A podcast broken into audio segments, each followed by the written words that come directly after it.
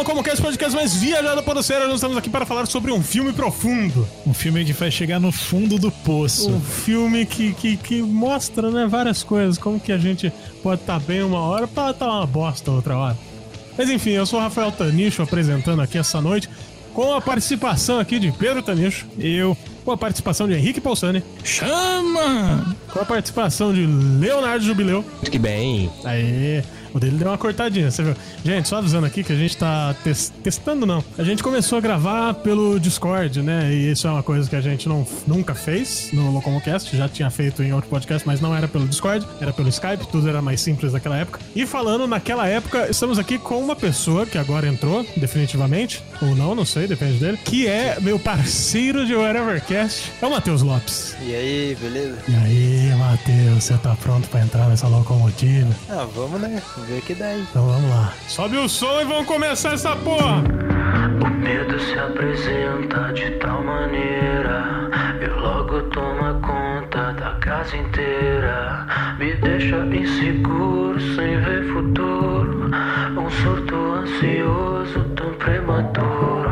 E hoje nós vamos falar sobre um filme que está aí na boca da galera. Que, bom, o pessoal gostou do podcast que a gente fez sobre Brilho Eterno de Momentos Sem Lembranças e começaram a falar: pô, locomotiva, faz um podcast sobre o poço, faz um podcast sobre o poço. E hoje nós estamos aqui fazendo um podcast sobre. Poço. Poço, exatamente. Bom, quem Não é quer o começar? chamado? Não. Esse... Poderia, né? Ele Poderia. estudou a pauta errada dessa vez. de É, novo. porque tem poço também. Exato. Tem a mulher que sobe o, sobe o poço. Tá, merda. Não, mas não, não, é, não é sobre o chamado. Quem quer começar puxando a história sem contar muitos detalhes? Mas vale spoiler ou não vale spoiler? Não, não tem como falar desse cara. filme É, sem não. ter Sério, spoiler. É verdade. É, Não, não dá pra Vamos fazer um resumo claro sem aqui. spoiler, pô. Vamos deixar claro aqui que se você não assistiu o Poço, saiba que você vai tomar spoilers, ok? Esse podcast é pra quem assistiu e tá, meu Deus, que que, que, que é verdade? Que é que Jesus. É Jesus. então é esse podcast é pra isso, ok? Bom, então eu vou puxar. Basicamente, o Poço é uma história sobre um cara que quer parar de fumar. Basicamente, assim, muito básico, né? Muito por cima. Porque, na Ué. verdade, é um experimento social foda. Exatamente. É como começa, né? Ele entra num negócio pra parar de fumar. É um cara que tem grana, isso é importante dizer, porque é um cara que se apresenta de gravata numa reunião e fala que a comida favorita dele é escargot. É que assim, a ideia que passou parecia um pouco até que era, sei lá, uma entrevista de emprego, o jeito que tava sendo. Porque Sim. ele tava até nervoso, do tipo, ai, será que eu passei, sabe? Assim, mas ele diz várias vezes, várias vezes ou algumas vezes, que ele foi lá pra parar de fumar. E basicamente esse filme é sobre o poço. O que é o poço? O poço é meio que um A prisão. É, uma prisão pra quem quer parar de fumar, por exemplo, ou quem quer perder outros hábitos, ou sei lá, não, isso não fica muito Ou claro. quem no filme. matou um imigrante ilegal com uma televisão, né? Exatamente, isso não fica muito claro no filme, mas enfim. e, e aí o que acontece? Essa prisão tem vários níveis. Até então, essa prisão tem 200 níveis. É, na verdade, no começo do filme nem fala assim quantos níveis tem. A pessoa só fala, tem gente em cima e tem gente embaixo. Alguém, alguém lembra o nome do- dos personagens aí? Pra? Eu, eu, eu lembro. Eu O tenho o personagem nome principal. significado deles. O principal é o Goreng. Significado a gente joga depois, só pra Ah, beleza. a gente entrar nas curiosidades. O Goren. O Goren acorda numa, num, num lugar com um velho que... Trimegassi. Hã? Trimegácio, velho. Isso, no- só o nome esquisito. Que ele acorda com a seguinte frase. Pedro, por favor, me ajuda. Que Que tem aqueles que sobem, aqueles que descem. So- Não, existem três tipos de pessoas: Isso. Os que estão em cima, os que estão embaixo e os que caem. E os que caem. Essa frase aí já diz bastante sobre o filme. É, é bem interessante. Só que nesse poço, o que acontece? Cada pessoa que entra nesse poço pode levar um item à escolha. Independente se for arma, se for é, um livro, se for, sei lá, um maço de cigarro, a pessoa pode levar um item. E esse item escolhido pelo nosso protagonista é o livro Don Quixote. Don Quixote de, de, é, de La Mancha, Que é o de né? Cervantes. Ah, não, isso, Cervantes. E basicamente o livro também fala muito sobre o personagem, mas a gente vai falar depois. E aí o que acontece? Ele conhece esse velho esquisito, que esse velho esquisito conta uma história bem interessante sobre uma faca. Sim. E essa faca nos mostra muitas coisas logo logo. Sobre o velho. Vamos, vamos passar bem por cima, porque assim, se a pessoa tá ouvindo agora e depois do, do spoiler, já sabe, Sim. já assistiu o filme, né? Então segue aí do, do- da faca. A questão da faca, na verdade, ele representa muito a personalidade do velho. Porque a compra da faca foi por impulso, foi querendo ter alguma coisa que ninguém tem, um negócio totalmente diferente. Do tipo, ah, ele. Primeiro ele queria um bagulho que afiava qualquer faca do universo pra cortar até a alma de alguém. Ele foi lá e comprou das pessoas, porque tinha uma mulher que falava: Nossa, e realmente, minhas facas cortaram até, sei lá, os ossos do meu marido. Exato. E, e Aí- assim, só, só interrompendo aqui, eu mandei um toquezinho. É, O que acontece? Eu, eu não digo só que a faca representa a personalidade do velho, mas absolutamente todos os itens lá, pelo menos os que são mostrados, representam Cada pessoa. cada pessoa. Isso a gente vai ficar sabendo mais pra frente com uma corda. O, o- os itens, como você falou, mesmo ele representa é, muito sobre a personalidade de cada um. Então a gente vê logo de cara o Goreng com o livro, que é o cara sonhador, é o cara que é, tem esse, esses pés nas nuvens, mas o Trimagazi, ele, por levar a faca, ele mostra, como o Pedro falou, ele é um cara egoísta, então ele quer ter alguma coisa que os outros não têm. E não só isso, né? O bordão dele é óbvio, que ele fala a todo momento, mostra que ele é, já tem uma ideia de como é o poço e ele acha aquilo completamente banal. Pra ele é comum que alguns passem fome, é comum que alguns se joguem e ele levou a faca pensando que ele vai precisar sobreviver ali dentro e é a vida dele. Portanto, ele é puramente egoísmo ali. É, não só isso, mas também a questão. O velho representa muito a questão de quando você tem um, um certo poder. Porque ele fala, ele já teve num dos níveis mais altos ele já teve nos mais baixos. Só que quando ele tá num nível de poder, como ele teve esse poder na mão e ele quer de novo, ele trata qualquer um que tá pra baixo dele como um lixo. Que ele representa exatamente a questão de divisão de classes brutalmente filha da puta que a gente tem. Porque também tem a questão de que quando eles descem pra um nível mais baixo e as pessoas fazem com ele aquilo que ele fazia com, com os que estavam abaixo dele, ele fica puto. Mas a gente já vai chegar nesses detalhes. Vamos seguir a história do filme. E beleza. É, cada, cada andar, digamos assim, que você fica do poço, você fica por um mês. Depois desse um mês, é liberado um gás que faz você dormir para eles levarem você para outro andar. E do trig... Qual que ele tava mesmo? Ele começa no 38, se não me engano. Isso, 38 ele vai pro cento e... 170. Ele começa no 48º. Isso, 48º. 48 ele vai pra cento e pouco. Mais de Um- 170. 171, acho que é, né? 171. É, Se- eu- seja. é por aí, cara, mas eu não lembro exatamente qual que era. E tem um detalhe que a gente não contou, que é no, no meio desse poço, entre cada andar, existe um buraco. Entre não, no meio mesmo da sala, existe um buraco. Esse buraco vai passando comida ali. Uma vez por dia, por dois minutos, uma plataforma para em cada andar pra pessoa comer.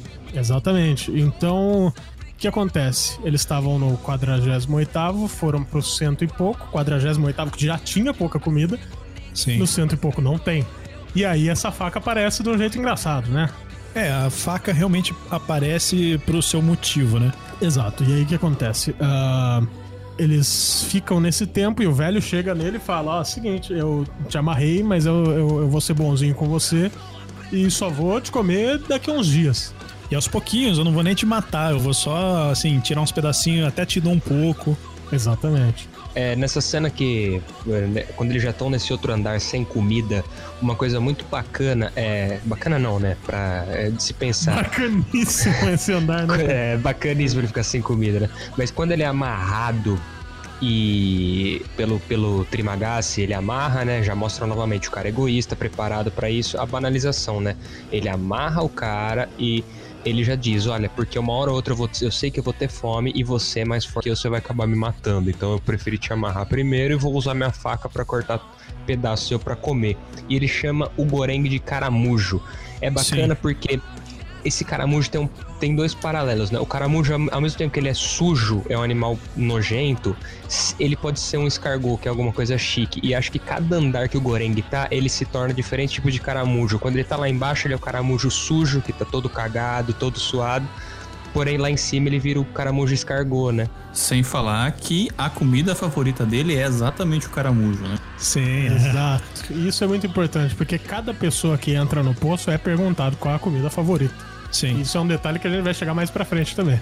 Só tem um detalhe sobre o primeiro andar que eles estão ainda, que lá mostra exatamente qual que cada personagem tem suas características bem distintas. E ainda voltando no Trimegasse, ele tem muito a questão de ele não deixa o o Goren chegar no, no lado dele do quarto. Sim. Ele quer monopólio sobre a palavra óbvio. Ele só quer passar algo pra ele se esse cara der algo em troca primeiro. Ele é um hipócrita do caralho. E aí quando o Goren fala, é, mas se as pessoas economizarem na comida, dá pra todo mundo comer um pouco. Aí o cara vira pra ele e fala, você é comunista. Exatamente. É tipo, é um reflexo da sociedade hoje em dia. Exato. E, e nisso, o. Só que nesse primeiro andar que eles estão, eles acabam se dando, entre aspas, bem. Sim, ele, fa- ele até fala, né? O Trimegassi fala que lá é um dos melhores andares que, que teve, Sim, né? e. E aí depois que eles vão pra esse outro andar, que é o, o susto, né? Mas fala aí, Henrique. Então, o, o que a gente percebe é exatamente o retrato do egoísmo, né? Então, não só com relação a, por exemplo, a comida, né? Que no decorrer a gente vai falar mais sobre isso, mas até com relação a palavras, né? Então, assim, o egoísmo chega ao ponto de você ter a apropriação até de palavras. E daí nesse outro andar, ele conhece uma menina. Na verdade, nesse primeiro andar, ele conhece uma menina, né? Que é a menina que tá lá procurando o filho dela. Sim, assim, ela não fala nada durante esse tempo todo. Ele simplesmente chega e fala, o Trimegassi fala, ah, ela tá aqui procurando o filho dela, mas é uma imigrante qualquer, sabe? O Trimegassi também é extremamente xenofóbico, Ele né? é Preconceituoso. né? É, e a- essa menina se chama. Cadê o nome dela aqui? Caralho, sumiu. É. Cacete, sumiu o nome. se alguém souber, fala aí, pô. O Léo, ele fez a pauta aí, Léo. Eu não lembro, não. Ô, Matheus. Ele, eu não lembro se ele chega a falar o nome da moça. Fala assim, fala moça. assim. É, o nome Imogiri, né? chinês. Imogiri, Não, Imogiri. não, a Imogiri é, a Imogi- da... é a funcionária. É a funcionária. É, Miharu. Miharu. É, a Miharu tá lá e a gente não entende e, e falam que não entra criança no poço, né? E fica Não, um negócio esquisito a história dela. Até então a gente nem sabe, a gente só sabe que ela tá lá subindo e descendo aquele negócio, matando todos os parceiros de cela dela pra achar o filho dela. Sim. E isso é meio que uma suposição, porque em momento algum ela abre a boca pra falar uma palavra. Mas aí nessa brincadeira, o, o Gorei tá sendo atacado pelo velho, ela vai lá e mata o velho. Ele vai lá e come. Aliás, ele vai lá e mata o velho, né? Por ajuda dela. Ele come a carne do velho, apaga e vai parar no Ele vai parar no 33. 33. 33, que já é um lugar bacana, já sobra mais comida ali. Sim, ele é- conhece uma mulher e seu cachorro. É, que aí sim é a, é a Imogiri, que ela era responsável por fazer as, as Contratações, entrevistas. é, entrevista. E, e ela tem um cachorro e é o pertence que ela escolheu levar. Não, então ainda voltando na, naquela oriental lá, como que é o nome mesmo, que eu já esqueci. Miharu? é, então, eu eu ainda até penso se ela realmente existe na história, né? Porque, porque se você pensar que ela desce o tempo todo naquela mesa lá, se, se ela existisse de verdade, como que, tipo, ela nunca chegou no final, ela não saiu de lá, sei lá, como ela não chegou no... Ah, isso é interessante.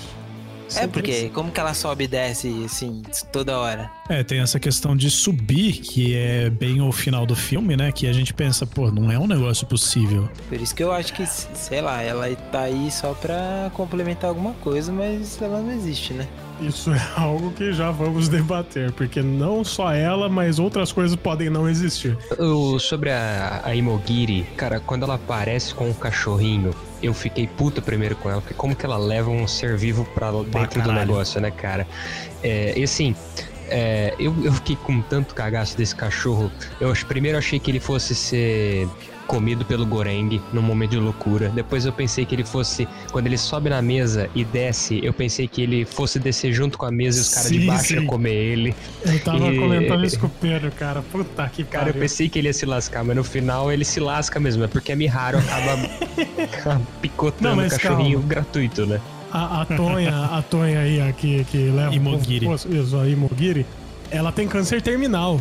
E ela resolve por conta própria entrar no, no poço pra tentar ensinar uma lição pras pessoas, né? Que é o, o, o repartir, né? O- É, não é bem esse o motivo que ela entra. Ela entra lá como se fosse uma punição própria. É tipo. Fazendo um paralelo com a vida real, é como se fossem os artistas se solidarizando, se solidarizando com situações de pobreza. Que é do tipo, eles dando. falando, ah, nossas preces estão com vocês, ou então ah, a gente poderia fazer o mundo melhor e o pessoal criticando tudo. Porque ela representa essa questão do arrependimento de alguém que tá em condições boas para e no final das contas ela realmente estava mandando o pessoal pra morte e ela não sabia. Ela disse que não sabia, pelo menos. Então ela entrou lá meio que como um jeito de, de pagar pelos seus, entre aspas, pecados, assim. Sim. E também tá com câncer terminal e vai perder o quê? Vai morrer de qualquer forma, né? É, então, e esse é um ponto é exatamente é, que ela é, que, o Pedro comentou, né? Que ela teoricamente não sabia para onde estava mandando as pessoas, né?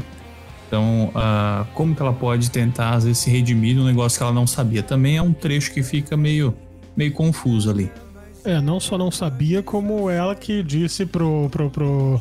Não lembro o nome desses personagens. Goreng. Goren. Ela que disse pro Goren que existem só 200 andares, né? O, eu falei que eu fiquei puto por ela levar um cachorro e agora me recordei. O Goreng, o, o Goreng ele também fica puto com ela. Ele até fala: Você é muito egoísta porque você trouxe um cachorro pra dentro e já não tem comida pra ser humano, vai ter pra cachorro. Aí a gente descobre que, ela, que a comida que ela pediu pra vir na mesa, porque só pro pessoal entender, quando você passa pela entrevista pra entrar lá, você escolhe seu prato. Esse prato ele é adicionado na mesa do, do poço. Ela escolheu ração de cachorro e ela reveza. Um dia come ela, um dia come o cachorro. Isso é muito Sim. foda. Isso é muito do caralho. E ela, toda vez que desce a mesa no, no andar 33, ela prepara os pratos da pessoa de baixo e quando a plataforma desce, ela começa a falar pro povo: gente. Vamos ser conscientes, vamos comer pouco, faz o prato das pessoas de baixo. E o pessoal tudo manda na merda, sabe? Tipo, ah, que se foda, não é? Eu não vou sofrer com isso, não sei o quê. Até que o Goreng ameaça cagar na comida caso eles não façam nada o que ela falou. E eles fazem. Só que o pessoal que tá abaixo deles não faz bosta nenhuma. Porque é basicamente assim que funciona a sociedade hoje em dia. Quando você tá numa situação boa, quando as pessoas estão numa situação melhor, eles estão cagando pras pessoas que estão numa situação pior, sabe? Tipo assim, gente, não vamos no mercado e comprar todo o álcool. Não vamos no mercado e comprar todo o papel Exatamente. higiênico, né? Lava, é exatamente, não, Lava, exatamente não momentos, exatamente momentos de, de maior necessidade, né? Onde a gente às vezes tem condição e outra pessoa não, que aí é onde desperta realmente o egoísmo das pessoas, né? Tudo bem que o filme, ele meio que. A, a situação central dele é elevar uma situação ao limite, no caso é o poço é um limite extremo, para falar, olha, o ser humano ficaria ruim nesse limite. Mas assim, é, essa, essa parte que você falou aí do pessoal de baixo, eles não aceitam comer é, a porção que a Imogiri separa pra eles, né? Eles até falam, a gente tava lá embaixo sem comer, agora aqui em cima a gente quer se esbaldar, né?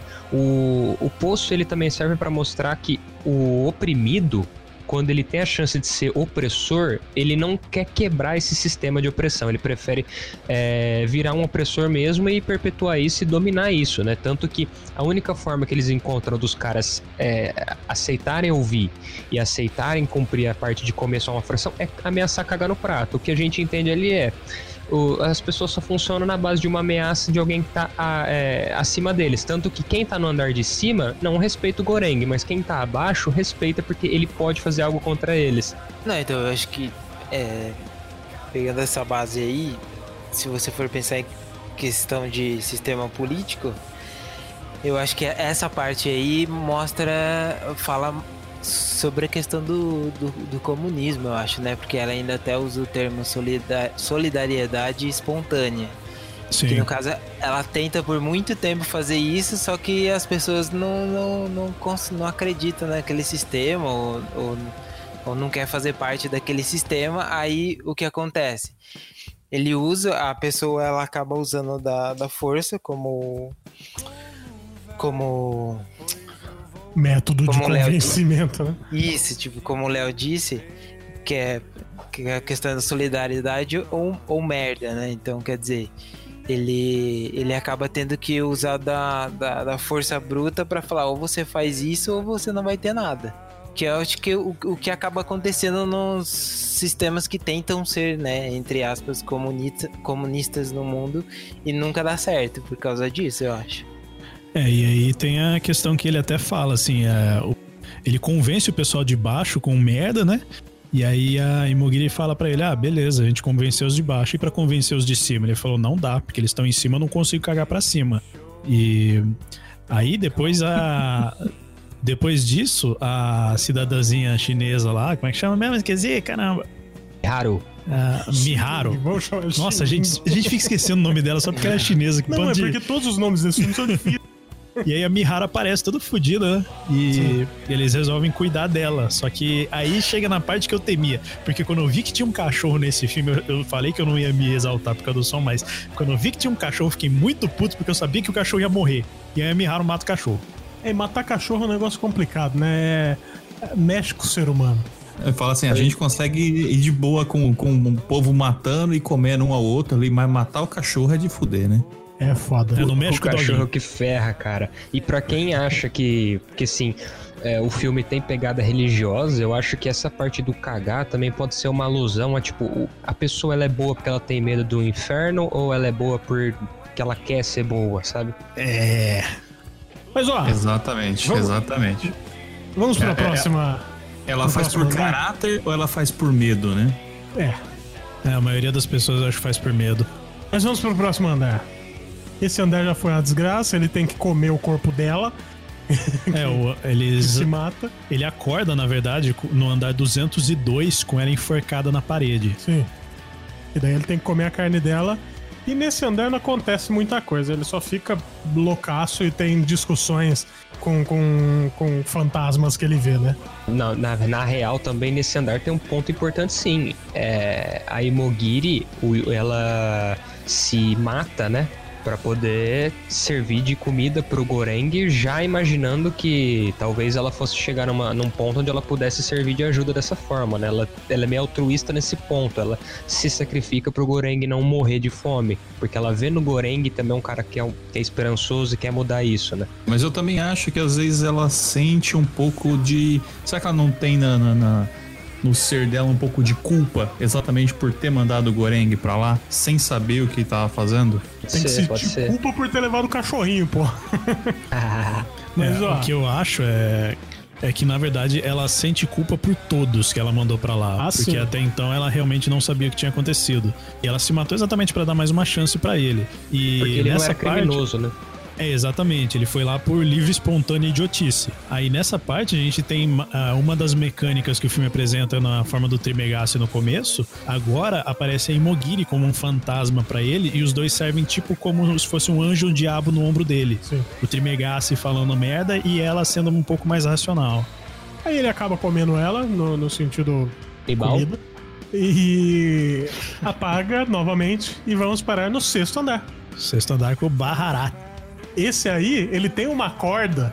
E a corda significa, nesse caso, esperança. Sim, só que também tem um significado nessa parte que o Bahará, ele é apresentado pra gente tentando convencer as pessoas de cima com mentiras baseadas em religião pra ele mesmo poder ascender. Mas eu acho que ele acabaria levando o pessoal junto, né? Eu também acho, mas assim, ele mesmo tendo motivos às vezes nobre, ele tava usando de mentira pra tentar convencer as pessoas. Sim. Mentira e religião, e isso já traça um paralelo meio top pra nossa sociedade. E, tipo, estando no primeiro dia lá, né? Eles resolvem meter o louco. Depois que Sim. o maluco caga no, no, no Barrabás aí. É, isso é, isso é mesmo. Você falou do, do Baharat fazer o paralelo com a religião, né? Ele, ele meio que mente. É, no caso dele, não, eu não achei que ele mentiu por maldade. Eu achei que ele realmente estava tentando convencer eles religiosamente. Mas ele ganhou o que os religiosos costumam ganhar, que foi bosta na cabeça, né? Nossa senhora. Mas enfim. Aí o. o Go, Goran. Go, go, Goreng. Goren. Preng. O Goren, ele resolve meter o louco junto com ele. Fala: não, vamos, vamos sair daqui. Só É. que vamos sair pela plataforma. É, os dois resolvem ser altruístas, né? Do tipo, pô, será que tem um jeito de quebrar o sistema e a gente sair daqui? Porque aquilo tudo é um, é um sistema, é como se tivesse sido criado um ecossistema de uma sociedade num prédio. Com as pessoas mais. as- obviamente, com uma versão totalmente caricaturizada de diferença de classe, dividida em 333 classes diferentes. E aí eles decidem que. Até pô, então não sabemos que é 333. é. e aí ele pensa, pô, o negócio é feito pra todo mundo poder comer, mas ninguém come porque todo mundo tá sendo um filho da puta. Então vamos fazer o seguinte, vamos subir nessa bosta dessa plataforma. E a partir do andar 50, a gente começa a alimentar o povo. É, e todo mundo que tiver no caminho, a gente vai descer no cacete né? Os caras quebram o estrabo de metal da cama pra descer o cacete neles. Eles conseguem a katana do, do primeiro andar que eles param ali. É muito louco. Até chegar num andar que tem um cara com uma cadeira de roda que deve ser, sei lá, um pastor ou algo assim. Tipo um ancião. Exato. Uma coisa que vale a pena lembrar é o Goreng diz pro Barahat, Baharat que ele contou os andares quando ele tava louco lá naquele andar em que ele teve que se alimentar da mulher. Ele faz uma conta média de 250 andares. A moça tinha dito que tinha 200, ele contou 250, mas aí quando eles começam a descer a gente descobre que o negócio é o poço é mais fundo do que você imagina. Literalmente, o buraco é mais embaixo, né? É, e eles acham esse ancião, né, que é tipo mestre do Bahará, que vai saber por que qualquer um deles estão lá. Pô, o cara é cadeirante, resolveu ir pra lá. O que É, ele e- fez, cara? E aí ele vê os caras chegando na porrada pra cima de todo mundo, e ele fala: "Não, vocês têm que primeiro dialogar e depois descer o cacete". E levaram uma mensagem. É, só que a mensagem, por que que é essa mensagem? Primeiro eles pensaram, a gente tem que mandar uma sobremesa, alguma coisa, um prato que esteja completamente intacto pra cima, pra mostrar, ó, quebramos o sistema. Sim. O negócio não funcionou do jeito que vocês queriam dessa vez, e aí? E aí eles selecionam uma Uma Panacota. panacota. Detalhe que eles pegam um prato extremamente delicado. Sim. E é legal lembrar que, enquanto tá dando essas merdas no poço, vai mostrando cenas da cozinha. Sim, E sim. ele, tipo, a cozinha é extremamente rígida. O, o mestre lá, Chique. digamos assim, totalmente chique. O mestre lá, ele, tipo, reclamando que tinha um fio de cabelo na comida, sabe? Era um negócio brabo. Matheus? Não, Léo? Matheus? Matheus, Eu- eu- Matheus. Então, é, voltando na questão do ancião, eu acho que a gente pode até colocar um outro tópico aí que esse filme também aborda, que é a questão do livre-arbítrio, né? Porque você falou, ah, que diabos esse velho cadeirante tá fazendo aí, né? Mas no caso ele escolheu tá aí, né? Todo Sim. mundo que tá aí escolheu tá aí por algum motivo. E e é diferente de outros filmes que nem você pega Jogos Mortais. Tipo, os caras que estão lá é, fizeram Sim, exatamente. Regaçou- cagou com a vida de meio mundo, né? Por isso que eles estão lá. Agora esse filme não. As pessoas escolheram passar por aquilo ali, né? Sim. O, o velho, de repente, ele levou a cadeira, pô. Ele não é cadeirante, ele quis Nossa levar pra sentar.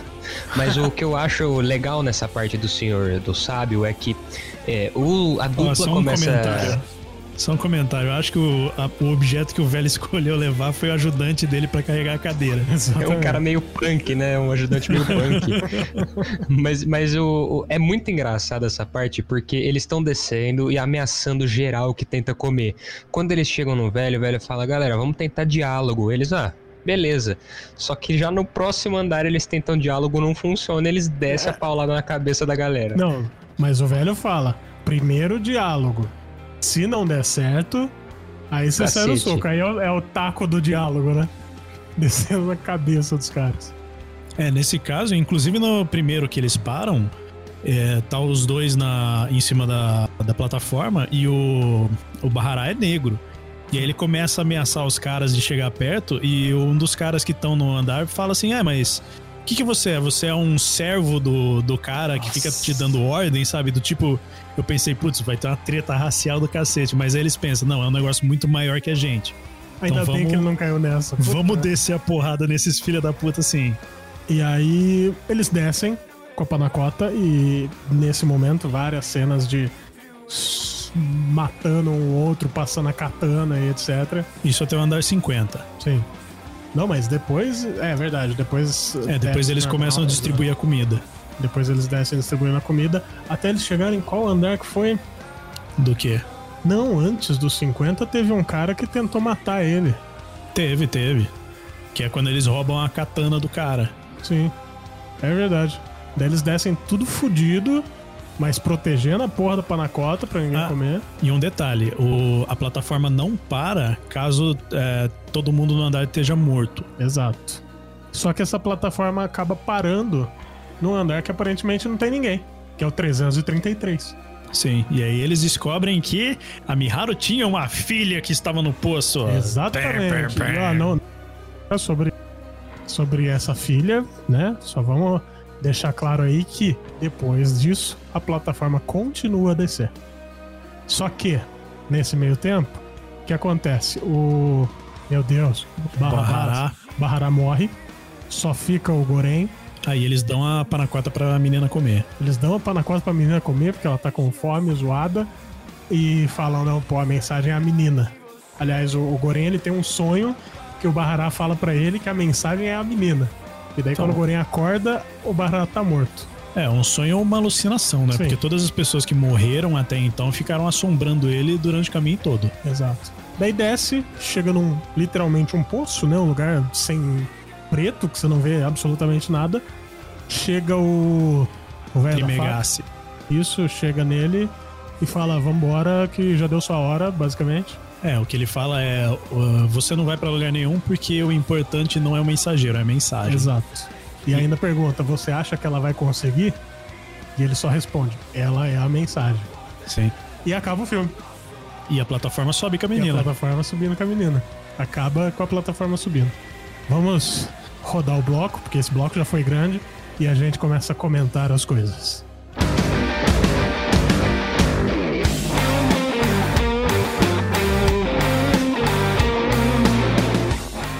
Matheus lembrou de um negócio que a gente não lembrou. Sim. Fala aí, Matheus. Que foi a, a- na cena que eu acho que é, é- chega a ser importante, né? Que, é, que mostra a Oriental. Caraca, eu esqueci o nome de novo. Miharu. Miharu, Miharu, Miharu. Pronto, agora vamos lembrar. que eles chegam nessa, nessa nesse andar onde, onde ela tá sendo esquartejada ali, né? Tipo, É, ali eu não sei se iam estuprar ou se realmente iam comer ela os É. Não, os caras estavam metendo a faca nela. É verdade, é verdade. Aí a porrada começa a rolar solta, né? E o Goren fica destruidaço aí nesse daí que, tipo, jorra sangue no chão, cara, tudo deformado. É, exatamente. A gente esqueceu de comentar também que o Goren, a primeira vez que ele vê a moça, ele tenta contato com ela, com a Miharu, é, porque ele, ele sente empatia por ela nessa busca do filho. E meio que o filme dá a entender que ele se apaixona por ela, porque ele tem, tem cenas onde você consegue ver ele pensando nela, ele sonhando com ela, com aquela moça que tá com a Miharu. né? eróticos. Ele meio que se apaixona por ela e ele acredita até o fim é, nessa busca dela pela filha, né? Tanto que não só ele, né? Eu também durante o filme acabei meio que pensando que é meio que justificável ela sair matando geral nos blocos porque ela tem um motivo maior que tudo, que é buscar o filho que tiraram dela. Sim. É, eu tava me perguntando, gente, ele não vai falar da dele tentando, dele transando com a moça no meio do sonho. Mas é sonho, né, cara? Não precisa falar disso. Esse é sonhos de uma noite de. É pra, pra pessoas direitas, Henrique. Mas enfim. É, não, fi- a gente não vai comentar da punhetinha dele na. Não, não vou comentar. Quantos. É pra, é pra gente direita. Quantos direitos tem gravando esse podcast? É, isso é verdade. Mas, ó, uma coisa acontece. Ah, existe. Cria-se um laço. Eu não sei se é um laço amoroso, ele só achou ela gostosa. Eu acho que ele só achou ela gostosa. E ele ficou intrigado também. Porque existiu favores aí de um salvar o outro. Sim. Então, eu acho que gerou esse, esse laço de tipo, estou devendo alguma coisa. Mas enfim, vamos começar a, a comentar esse filme. E eu queria começar comentando que esse não é um filme religioso. Ele não é Jesus, ok? Apesar de chamarem ele de Messias no momento do filme, eu também não, eu não acho Sim. nada a ver essa parte de religião. Mas tem uma referência no hora que eles estão nos últimos andares que são os sete pecados, né? Tem os andares dos sete Ah, tem. pecados. Sim, sim. Tem, tem gente que pode falar, ah, 333 andares, duas pessoas por andar, 666, tá ligado? Aí eu acho viagem demais. Primeira coisa que a gente pode falar é que esse filme realmente é de uma experiência social absurda. Sim. Pra realmente escancarar a diferença de classes, como uma classe tá se lixando pra outra, como principalmente nas situações das pessoas que estão acima, que eles não estão nem aí, sabe? Do tipo, é a mesma coisa que acontece no coronavírus, na questão de as pessoas que podem ir lá e comprar as coisas não estão nem aí pra quem tá mais abaixo que não vai ter condições de comprar nada. Porque quando você tá numa situação de privilégio, você não quer largar ela, mesmo que isso signifique ferrar pessoas alheias. Por exemplo, nesse caso do coronavírus, a gente teve bastante caso de pessoas que estavam fazendo de tudo pra ir pra praia, estavam até sendo presas pra satisfazer uma vontade egoísta, próspera, que poderia ferrar pegar muita gente. Na primeira semana de quarentena tinha gente indo pra praia. No Rio de Janeiro pra encheu. Mas enfim, é, é bem. Acho que o Henrique que comentou da questão do papel higiênico, né? do- da falta das coisas e tal, aí no meio. A- agora, no caso do coronavírus, tá faltando até remédio, que é a cloroquina, tá faltando pra, pra usar em É, hospital. ó, pessoal que tem lupus, que precisa mesmo da medicação, não tá achando porque os otários estão comprando tudo, Exato. coisa que não precisa. E eu li. Cara, eu li, isso é o eu cúmulo, ouvi, Eu ouvi uma matéria hoje falando que, tipo, ah, pô, tem gente comprando e estocando pra não sei o quê, porque não sabe us- usar, não sabe dosagem, não sabe nada. E essa porra pode matar. Mas isso é muito foda. E a gente tem um, um retrato assim, que não importa se você tá no sexto andar e tem 333. No sexto andar você vai ser literalmente cagado. Então, tipo, enquanto tiver alguém maior que você, maior, digamos assim, em questão de poder, você vai sempre acabar se fudendo, né? Matheus. E, e essa questão mesmo de, de colocar do coronavírus, questão de alimentação, de consumo e tal, de compra desenfreada, sem pensar nos outros, que literalmente isso acarreta também no preço das mercadorias, né? Porque, tipo, agora, que nem eu trabalho no supermercado e eu vejo isso. Todos os produtos que, que estão chegando no mercado, eles eles estão, tipo, absurdamente mais caros. Sim. Tipo, hoje um pacote de feijão tá custando 10 reais. Isso há três semanas atrás era 5, entendeu? Nessa questão de visão, uma coisa fica muito clara nesse filme, que é se cada um tivesse comido o seu prato favorito, todo mundo teria comida. Sim. Era isso que eu ia falar. O, é, se você para pra, pra relembrar da primeira entrevista, como, como todo mundo que entra tem o seu prato acrescentado na mesa, na teoria, a- o sistema é perfeito, porque todo mundo tem o seu prato. Se cada um come o seu prato, funciona bem. O problema é que um tá comendo o prato do outro. Então, você tem um sistema que os cozinheiros, que são cegos, acham que tá funcionando legal, acham que a mesa sobe vazia porque cada um comeu o seu, só que na realidade ele, ele vira as costas pro que tá acontecendo, que são as pessoas comendo o prato uns dos outros e alguns que não têm comida. É um paralelo com o nosso governo, né? Não, não o nosso Brasil, eu falo. Apesar de que tem isso por aqui, mas um paralelo com Eu o governo acho- no geral, né? Eu acho que é um paralelo de, de comunismo contra capitalismo ali. A ideia é uma ideia comunista de que todos tenham, mas o, o capitalismo, que é quem tem mais poder, detém a maior parte, não é, faz fuder tudo, né? Sim, cara, sim. Eu queria pegar e exatamente trazer exatamente pro o- do- dois levantamentos, né? Um é exatamente essa questão do da corrida, por exemplo, aos supermercados, no, no, no caso do, do- da, da crise que a gente passa hoje, né? Que Aliás, é exatamente Deixa eu só te interromper, Henrique. Deixa eu só te interromper rapidinho pra falar que semana que vem a gente vai ter um podcast sobre coronavírus com participação de um biólogo. Olha aí, em você que Quem está que escutando o podcast. Atila. Temos, par- teremos a participação melhor do que do, do Atila. Sim. Paulo Tadeu, conhecido vulgo PT.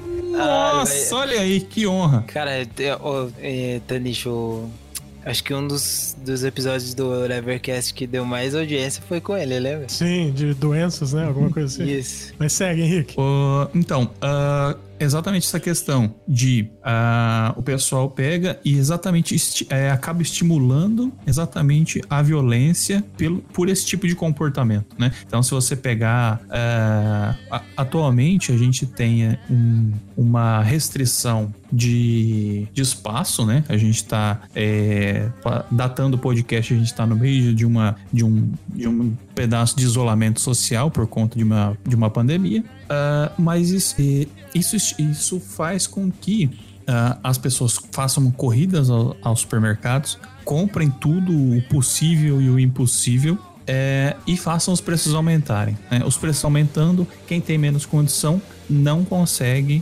fazer a compra. O, a alimentação é a necessidade mais básica do ser humano. Né? Então, uma hora, se, se, se a população que não tem condições de fazer, de comprar o seu alimento, aí é exatamente onde começa a, a, a violência, né? Então é assim, é o instinto de sobrevivência exatamente aparece nos andares mais baixos. Então, apesar de eu ter convivido com aquela pessoa por uma semana ou, é, ou diferente do tempo que eu convivi com ela durante a minha estadia no poço, se eu precisar eu mato, né? Sim. Então, esse é, esse é um ponto que eu gostaria de levantar. E um outro ponto também é que, normalmente, em, em tempo, eu já ouvi isso em alguns podcasts mais na área de empreendedorismo, né? Ah, normalmente, em momentos de crise, é exatamente que as cartas são distribuídas, né? São redistribuídas. E a gente consegue observar isso exatamente também dentro do poço, né? Que você pode acordar um dia no sexto andar, como no dia seguinte você pode acordar no, no, no duzentésimo segundo. Né? Exato. E da mesma forma eu posso estar no centésimo e no dia seguinte acordar no segundo, terceiro andar, né? Então são é, mais um destaque maior exatamente no, na, na questão de da violência instintiva do ser humano ah, por falta de uma necessidade básica, né? Por falta de suprir uma necessidade básica. É, e uma das principais características que a gente vê é algo que acontece muito na sociedade, que são Assim, ninguém sabe quando que o poço começou, nem quem tava lá antes, nem quem chegou depois. Mas a pessoa que aparece já pega uma situação de ganância de quem já tem uma, uma condição melhor. Então você acaba pegando essa condição já como se fosse o padrão do lugar e essa ganância acaba te corrompendo. Que foi basicamente o que aconteceu com o Trimegassi e com várias outras pessoas que não querem saber de quem tá embaixo. Eles só querem aproveitar enquanto eles estão em cima para ferrar o máximo possível, para quando eles estiverem embaixo, eles poderem xingar quem tá em cima e, e ferrar quem tá embaixo mais ainda, e assim vai. O, como o Henrique falou, cara, é, é muito interessante você perceber isso que o, o ser humano ele, ele começa bom, o próprio Ele começa muito bom, né? Só que é, a partir do momento que começa a fome, que começa a violência, que começam os perigos, o ser humano ele abre mão de tudo. Ele abre mão da fé dele, como o Barahat, ele abre mão da humanidade dele. Então, no, no, terceiro andar ele tá cometendo canibalismo. No terceiro, já no, já no segundo andar que ele vai, ele tá cometendo canibalismo. Ele come o trimagazi. Então, o ser humano, ele simplesmente para de ser humano quando ele passa pela primeira necessidade. Só um detalhezinho, nesse, nessa parte da, que o Goren comete canibalismo, ele tava criticando pra cacete o Trimegassi por ele ter feito a mesma coisa. Então o filme meio que passa essa mensagem do tipo, não critique as ações das pessoas até que você esteja nos mesmos pés que eles. Exatamente. O sistema ele funcionaria se todo mundo respeitasse, mas aí o que, que me fez pensar? Será que é uma mensagem também de se nós tivéssemos alguém controlador acima de todo mundo funcionaria melhor, porque como ele, ele faz a ameaça de cagar embaixo e funciona, eu, eu penso de forma mais ampla. Se tivesse alguém controlando mais, é, isso, isso seria diferente na sociedade em geral? Como o Henrique falou do coronavírus e tudo mais, um exemplo que eu vi é, foi um mercado que vendia o álcool gel, a, a, o álcool em gel a 10 reais uma unidade. Mas se você comprar duas unidades, ele saía por 90, que foi uma forma de controlar quem estava comprando sem necessidade, sendo egoísta. Sim, sim, é para evitar. O Rafael tá com uma cara meio confusa, mas é para assim, quem você só precisa de um. Se você levar ah, mais do que um, você é um filho da puta, então sim. você vai pagar muito mais do que isso. Mas e aí... uma coisa, ah, e, e, até um comentário que eu esqueci de fazer durante a gravação no, no resto, que o próprio sistema que eles criaram era para funcionar por causa de um detalhezinho que a gente não falou, que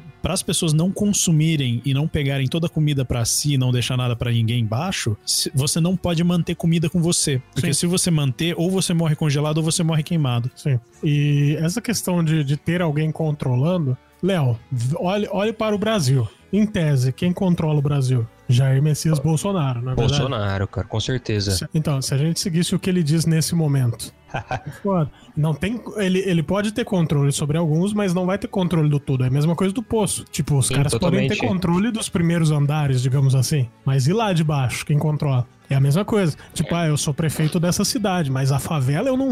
É, a, a, a, sociedade deveria se controlar. A gente pode voltar um pouquinho na ditadura, né, cara? Foi um governo de controle que não funcionava porque tinha aquelas pessoas que, que eram favorecidas e tinha toda a corrupção e tudo mais. Eu acho que quando existe uma imposição, tudo se complica. Claro que quando transforma em lei, lei é um consenso geral. Agora, uma imposição de alguém é difícil.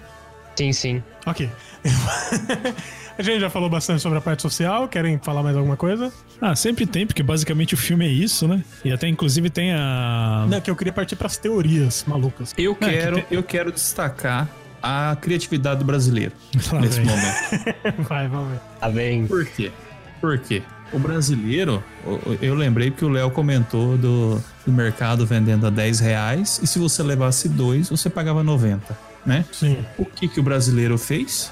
Gerou uma imagem de WhatsApp falando vendo álcool em gel a preço de custo e coloca o celular do seu amigo. Aí você põe o álcool em gel sendo vendido a 5 reais, solta hum. nos grupos de WhatsApp e é bombardeado Aí você bombardeia o celular do seu amigo de mensagens pedindo álcool gel. Isso é sensacional, cara. Esse foi, foi, foi demais, cara. Eu, eu- mas eu chorei de dar risada. Se eu tivesse visto antes, eu teria feito, mas já passou o frenesi do álcool gel. Agora, ainda do- dessa questão toda, tem um grande paralelo aí que não é nenhuma teoria, uma, é óbvio que tá na cara do filme, que o Goren é o Don Quixote, né? Que ele é aquele cavaleiro que Sim. depois de ficar louco, ele para de pensar em si mesmo e começa a servir a comunidade se sacrificando no, no caminho. Eu vejo isso até Tal. antes dele entrar no poço. Porque, em tese, como a gente, como eu puxei no começo do filme, ele teria uma vida abonada. Comer escargot, né? Sim, e assim, ele, aí, a quando- ele passa uma boa mensagem do tipo que a, a bondade deve começar do topo. Se Sim. não começar do topo, tudo tá fudido. Mas você vê que ele, ele tem essa vida abonada. E quando ele entra no poço, é o Don Quixote se ligando na realidade. Pelo menos é, é a minha visão aí, Don Quixote. Léo? Ele tem a aparência também que lembra um pouco o que é descrito nos livros do Don Quixote, né? Que é o Ah, mas cavanhaque aí é e tudo mais. Só, é, só que o, o- quando ele entra no poço, é, vale lembrar que o poço ele te dá um certificado se você passa por lá. E é o certificado também que o Goreng procura pra provar de que ele entrou lá, parou de fumar e saiu. E agora ele tem um certificado pra mostrar a força dele. É, mas isso não é bem, bem explicado pras pessoas, né? Porque o próprio velho lá, o Tri, Tri, alguma coisa, Tri legal, ele não nem tava sabendo de porra nenhuma, né? Afinal, por que ele entrou lá? Existem várias. Pode ser que ele tenha entrado lá realmente como uma prisão pra ele, porque ele matou alguém. Não, ele fala que ele ou ele ia pra uma clínica pro- psiquiátrica ou ele ia pro poço. sim. E então, de certa forma, é ou você vai pra cadeia ou você vai pro manicômio. Então, mas isso daí é um, é um lugar meio esquisito, né? Onde você põe criminosos e pessoas que querem parar de fumar. É, às vezes é tipo experimentozão social, né? É. Me lembra a Fazenda. É tipo isso mesmo. Mas o Pedro falou um negócio quando a gente tava assistindo, que é o seguinte, existe um filme chamado The Circle. E esse Ah. filme é um filme muito bom, ele é feito só em uma locação, que é do caralho. É, o Matheus viu, né? Sim, são várias pessoas dentro de um círculo, com vários círculos distribuídos, e em cada círculo fica uma pessoa. E essas pessoas têm que escolher quem sai. E aí você começa a ver como a sociedade age em relação a preconceitos, com o cara que é o ticano, né? Com aquele cara que é, que é o mexicano no, no- no- nos Estados Unidos. Ah, com Com o gay, com a mulher, com o negro, com, Com o asiático, idosos. idosos. É muito foda, cara. E aí, Don Quixote, não vai falar, Léo? Eu, eu já falei. Tá, é... A menina não existe, gente. Então, É, eu sou, na eu sou do verdade, time que não existe. Eu Na também. verdade, assim, ela passa uma mensagem boa do filme, Sim. que a menina tá lá no filme pra mostrar o quanto esse sistema é falho. Tem muita coisa provando que o sistema é falho e tem uma menina de menos de 10 anos dentro do poço, que eles disseram que era impossível porque não entra ninguém com menos de 16, já mostra que por mais controlado que seja um sistema, sempre vai ter uma falha que vai cagar tudo. Sim. Mas eu tenho a visão que a menina é a panacota. Ela é um Sim, pudim. eu Ela é acho. um pudim. Ela é um pudim. Eu também acho. E eu tenho mais, e eu digo mais. Eu digo que a partir do andar 200 e pouco ali, ele já tava alucinando. Metade daquilo não era verdade. É, é bem provável, cara. Assim, só, só pro, pro pessoal, assim, quem, quem quiser uma análise um pouco mais filosófica e profunda, eu indicaria A gente tá fazendo, Léo. A gente tá fazendo. Não, mas é que agora a gente vai partir para as teorias malucas. Puto, O Leandro Carnal, ele fez uma puta análise no Insta dele. Ah, agora, sim. falando das teorias mais doidas, eu concordo contigo. Acho que a menina, ela não existe. E a gente tem algumas referências do filme que é... A Imogiri, que era uma funcionária, ela diz com todas as letras, bem claro, não entra criança lá. E a moça que se diz mãe da criança, na verdade era uma atriz e ela é maluca, ela surtou quando ela entrou no poço e nunca teve filha. Outro ponto importante é, eles seguram a panacota com eles no andar da criança, porém a- eles não congelam nem esquentam. Então, se não aconteceu isso é porque o andar entende que não existe pessoa ali, né? Ou então Exatamente. ele eles acham que não teria comida, mas eu acredito que não existe pessoa ali, então não teria como alguém tirar a comida. Por isso que eu acho que, é uma, que a criança é uma alucinação, ele só tava com a panacota mesmo. Exato. E aí não Na verdade, todos aquela- caíram na ilha de Lost, né? Sim. E o Matheus vai falar o quê? Sim, então, eu acho que a minha visão do final é a mais pessimista possível, eu acho. Que eu acho que é a que mais cabe aí, por pior que seja. Ele morreu. Sim, ele morreu. E outra, tipo, a menina não existe e a panacota, não sei se vocês repararam, mas tem uma cena que volta lá no topo, mostra na cozinha, onde o chefe tá brigando com todo mundo porque a, é, a Tinha um paca- cabelo panacota tava inteira e tinha um fio de cabelo lá nela, Sim. assim. Então quer dizer, se ele tava querendo passar Ah. alguma mensagem com a panacota, tipo, essa Não mensagem funcionou. Foi a merda, né? Ninguém nem se preocupou com isso. Então quer dizer, ele fez tudo por nada. Ou seja, é É, um filme que em partes é a vida real, né? Isso foi meio Tarantino, né? Porque essa parte da panacota acontece no meio do filme. Sim. Exatamente, eles soltam lá.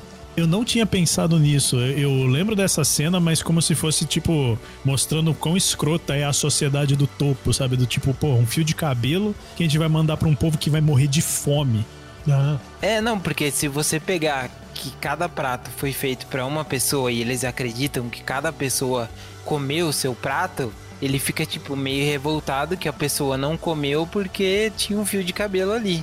Foi simplesmente isso e acabou. Exatamente. É legal como fica aparecendo também novamente um paralelo pro governo, a reclamação, a mensagem que a panacota chegou até eles e o que eles entenderam foi: o cara é tão, o cara é fresco, ele não comeu porque tinha um fio de cabelo. Vou xingar o pessoal da minha cozinha. Ele não entendeu nada do que tentaram passar pra ele. Ele simplesmente achou que era alguém que tá podendo comer, mas se recusou a comer por causa de um cabelinho, quando na realidade o problema é outro, e tem gente morrendo de fome. Sim, sim. Exato. E às vezes estão morrendo de fome que estão alucinando achando que a panacota é uma criança, né? Mas a, pana- a criança é a panacota. Não, a criança é, mas a panacota não é uma Ah, criança. sim, lógico. Isso é fato. Puta, isso é foda, né? Caralho. mano. Puta que pariu. E as teorias sobre religião? As que eu vi não passaram do ah, tem 333 andares, duas pessoas por andares, então 666 Ah, tem a questão do, do, do tri, trilegal lá, ele ser o ser diabo. Jesus. O trilegal ser o diabo e o Gyodai ser o Jesus. Jesus. Alguém viu alguma, alguma teoria sobre religião que faça algum sentido? Porque o máximo que eu vi é tipo, ah, então, tem a ver com religião e foda-se. Eu, eu, rece- eu recebi aqui uma que fala o que cada personagem seria, né? Não vou entrar nesse detalhe porque ele é bem tosco, mas assim, ele diz que basicamente a criança é a esperança no fundo do poço e que o, o Goreng, o Messias, ele se sacrifica por todos para mostrar que existe esperança na humanidade. É um paralelo com Jesus Cristo, né? É, os humanos que vêm de cima são perfeitos, os que estão embaixo eles destroem tudo, seria um paralelo com o céu e inferno. É, mas aí eu, eu já paro aí, cara, porque os de baixo não estão destruindo por serem demoníacos, até porque eles já estiveram lá em cima uma vez. Eles destroem porque eles estão numa condição de falta comida. Eles não estão destruindo por serem demoníacos, mas estão vivendo o inferno. É, eu, eu acho que essa parte dele ser tipo o Messias que vai se sacrificar pra mandar a mensagem de que ainda tem esperança faz muito sentido. Porque uma das interpretações que o final pode ser é que ele mandando a criança pra cima é meio que você demonstrando pra novas gerações que você não precisa seguir aquele essa rotina que nós seguimos autodestrutiva e esse modo como a sociedade sobrevive. Todo mundo pode fazer diferente e salvar o progresso da humanidade. Cara, e tem, tipo, um significado do número 33 que eu achei aqui, que, que fala o seguinte. Não é aquela conta louca de 33 mais 33. Não, tipo, 33. é como se o que significasse o número 333, né? Ah, tá. Taca ali pau. Representa crescimento e presen- presença angélica. Isso pode significar que você está atualmente em processo de crescimento ou você está prestes a entrar em algo que irá iniciá-lo. Número 30 333 quer que você elimine as coisas em sua vida que não estão mais lhe trazendo felicidade ou prazer e su- substituí-lo por novos e novos. Pode não ser a tarefa mais fácil, mas é algo que você deve, deve ser feito mais cedo ou mais tarde. Ou seja, o número ali representa como se ele fosse fazer uma coisa mesmo que, que fosse trazer liberdade pra ele, né? Eu acho. Por isso que apareceu, eles utilizaram esse número. A última referência que a gente já tinha citado antes são os sete pecados, né? Existe uma pessoa que quis levar dinheiro, existe a- a- o pessoal que tava dentro da banheira pelado, que eu acho que é a luxúria, tem o Esse rapaz do com síndrome de. Down. O do dinheiro, Esse ele do simplesmente dinheiro- protege o dinheiro dele, né? Ele não quer nem comer. Não, mas isso é muito do caralho, porque mostra que dinheiro não é porra nenhuma. É, e ele chega num ponto de desespero que ele joga todo o dinheiro fora, porque ele sabe que o dinheiro não vai salvar ele. Tem o cara de síndrome de Down, que quer, além de comer a parte dele, ele quer matar o companheiro e arrancar Matar a comida da velho. barriga do cara pra comer também. E é a gula. Tem, então, e tem a moça que levou um travesseiro lá dentro, né? Tem tenha esses pecados, mas também não associo a Bíblia, cara. Ô, Léo, uma pergunta aqui meio sincera. Eu tive numa reunião ontem à tarde, ontem assim, datando da gravação, com o seu pai e a menina que costumava trava- trabalhar comigo. E eu perguntei pra eles se eles assistiram o filme e eles falaram que assistiram e gostaram. O que, que seu pai achou? Ele levou totalmente pro lado religioso e ele tá batendo nessa tecla. É, eu Cara, vejo aqui em muita gente. Eu vejo muita gente desses radicais de direita que, que, que eu acho que não entenderam essa parte social do filme. Porque É, muita é gente o que comunismo, gostou muito, tá ligado? É, Comunismo é que quem não quer aceitar leva pro lado religioso, que é um lado mais atrelado à direita, ao capitalismo, hoje em dia, né? O- essa parte religiosa é mais pra isso. Então, parece que as pessoas hoje em dia têm medo de pensar em comunismo, estudar um pouco o comunismo e leva pra esse lado. Não é comunismo, é religião, é Jesus. É, eu não sei, às vezes eu penso que é do mesmo jeito que antigamente o pessoal que não entendia alguma coisa atribuía isso à, à fé, acaba fazendo a mesma coisa, sabe? Não, entende, não, não, não, não chega a entender a profundidade do filme e então simplesmente relaciona isso com alguma coisa religiosa, sabe? Ou também você pode não entender nada do filme e achar que é uma bosta, né? lógico. Ah, É, com como certeza. Eu vi muita gente assim no Twitter. Não, mas eu. Eu no começo, eu e o Pedro assistindo aqui, até minha televisão da pau, ah, várias cenas a gente já começou a ficar. Caralho, que bosta, tá ligado?